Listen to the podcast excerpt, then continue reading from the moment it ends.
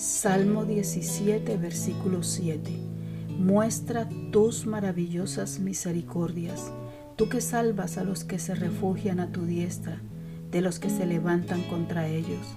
David en este clamor le recuerda a Dios que se manifieste en su misericordia.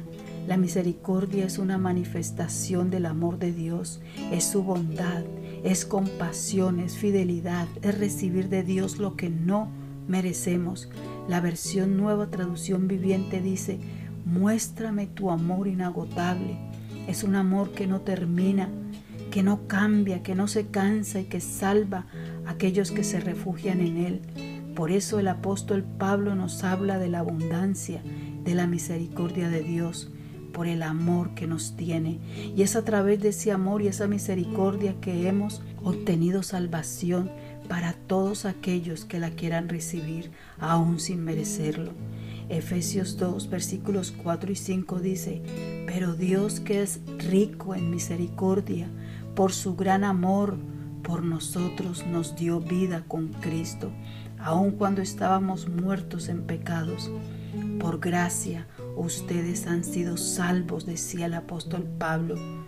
Y hoy la razón por la que estoy frente a una audiencia que me escucha es solo por las maravillosas misericordias de Dios que me rescató del pecado, me perdonó y me salvó.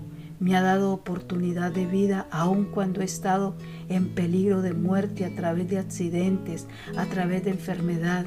Y puedo decir las palabras de David en el Salmo 40. Yo, Alexandra Rabé, el Señor me ayudó, Él se fijó en mí, el Señor oyó mi clamor cuando le dije, no quiero vivir la vida que vivo de pecado, no quiero vivir sin ti, no quiero vivir a mi manera.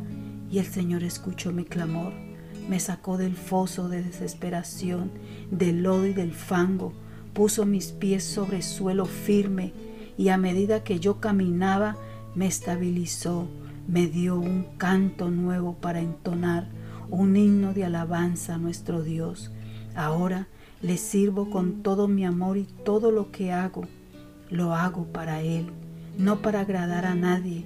Y así como he recibido misericordia, quiero extenderla a todo aquel que quiera recibirla, porque lo que yo recibí por gracia, ahora tengo que darlo por gracia.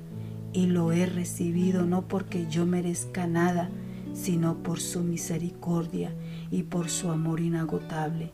Dios te bendiga.